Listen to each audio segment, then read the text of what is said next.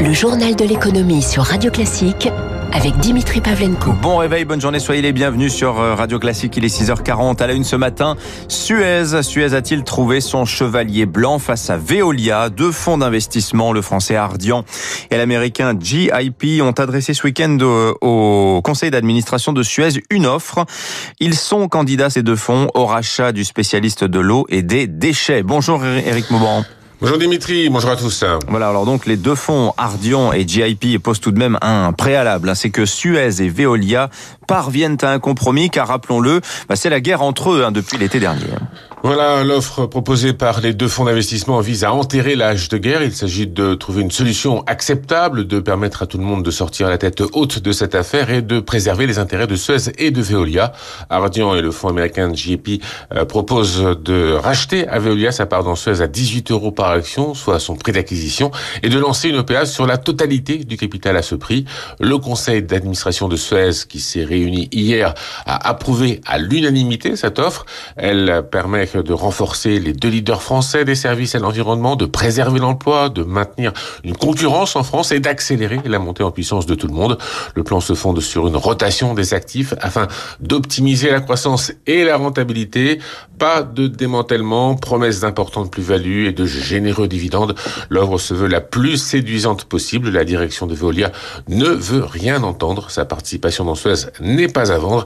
La direction de Suez veut cependant entamer des discussions avec Veolia pour tenter de trouver au plus vite un terrain d'entente. Merci Eric Mauban. Et voilà, sachez par ailleurs hein, que malgré ces 30% dans Suez, euh, Veolia n'a toujours pas les droits de vote hein, qui vont avec. Hein. Cela bloque aussi, et c'est un sacré handicap pour Veolia, cela bloque aussi toute tentative d'OPA sur les 70% de capital restant.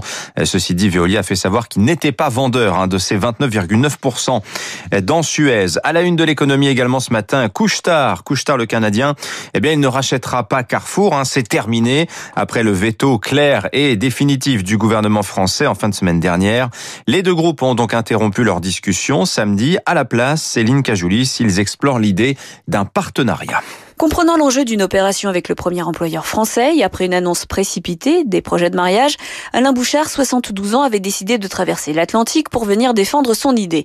Mais en se posant à Paris, il a découvert que Bruno Le Maire mettait son veto au projet. Apprenant qu'Alain Bouchard était à Paris, le ministre de l'économie a trouvé un créneau de 30 minutes vendredi pour lui expliquer qu'entre la crise du Covid, les salariés de Carrefour en première ligne, les aides de l'État et la présidentielle en ligne de mire, c'était tout sauf le moment d'engager ce genre d'opération, surtout dans un secteur stratégique. Comprenez, commencez par discuter et travailler ensemble. Et une fois l'élection passée, vous verrez bien. D'ailleurs, 18 mois pour préparer une fusion, ce n'est finalement pas si long que cela. Carrefour et Couchetard vont donc commencer avec l'assentiment de l'État, du conseil d'administration et des grands actionnaires par partager les bonnes pratiques, développer les achats en commun et regarder comment optimiser la distribution dans les pays où les deux groupes sont présents. Le journal de l'économie sur Radio Classique. Il est 6h43, ce sera un héritage durable hein, de la pandémie de Covid. Hein. Selon Pierre Moscovici, le premier président de la Cour des comptes, le déficit public de la France est bien parti hein, pour rester au moins 5 ans au-dessus du seuil de 3% et la dette supérieure à 100% du PIB pendant 10 ans au moins. Elle gravite cette dette aujourd'hui autour de 120%.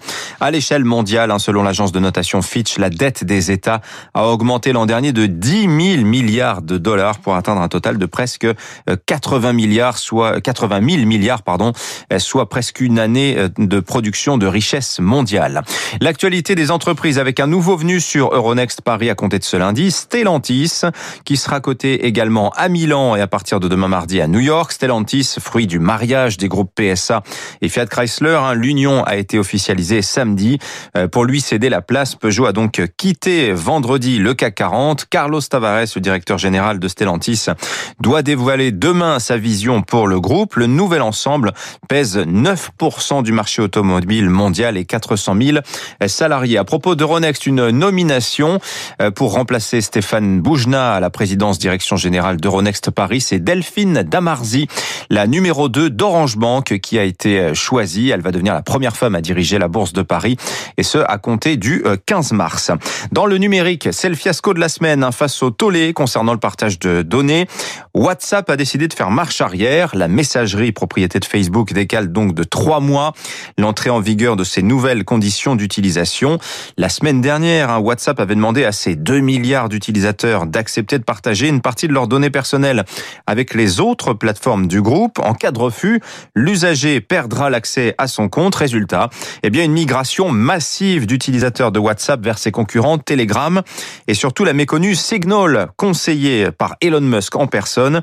Écoutez Fabrice Eppelboin, il est spécialiste des réseaux sociaux et enseignant à Sciences Po. On peut y voir clair dans Signal en particulier parce que Signal est un logiciel libre, c'est-à-dire que vous avez accès au code. Alors évidemment, euh, vous n'avez pas les connaissances nécessaires pour lire ce code et juger par vous-même si oui ou non Signal fait des choses nuisibles avec vos données personnelles. Mais il y a des immenses communautés qui, elles, ont ces compétences, qui, elles, scrutent ce code, qui contribuent à ce code, qui l'améliorent au jour le jour et qui, en cas de problème, soulèveraient un débat public et vous en seriez averti.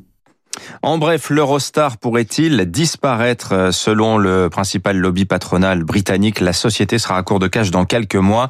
Euh, ce lobby demande au gouvernement britannique d'injecter de l'argent public au plus vite dans le service des trains qui circulent sous la Manche. Eurostar, je vous le rappelle, est détenu à 55% par la SNCF et a perdu 95% de ses passagers depuis le début de la pandémie. Qui, pour diffuser les matchs de Ligue 1 après l'arrêt de Téléfoot, eh bien M6 et TF1 euh, proposent de diffuser les matchs gratuitement le temps de trouver un nouveau diffuseur officiel.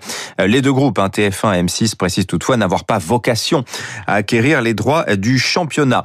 Aux États-Unis, l'événement de la semaine, ce sera mercredi la prestation de serment de Joe Biden, le 46e président des États-Unis, euh, promet de prendre dès le premier jour de son mandat une série de décrets pour euh, notamment annuler certaines décisions de Donald Trump. Il compte ainsi faire revenir les États-Unis dans l'accord de Paris sur le climat, prolonger le moratoire sur les expulsions et les saisies immobilières liées à la pandémie. Euh, le ministre français des Affaires étrangères, Jean-Yves Le Drian, lui suggère aussi un moratoire sur les taxes frappant l'acier, le numérique, Airbus ou encore le vin. Alors à propos, concernant la Chine aussi, on connaît l'état de sa croissance l'an dernier, plus 2,3%, chiffre livré par le Bureau national chinois des statistiques cette nuit. Euh, c'est au-dessus du consensus des analystes. Enfin, une disparition. Le baron Benjamin de Rothschild, président du groupe fondé par son père Edmond de Rothschild, il avait 57 ans.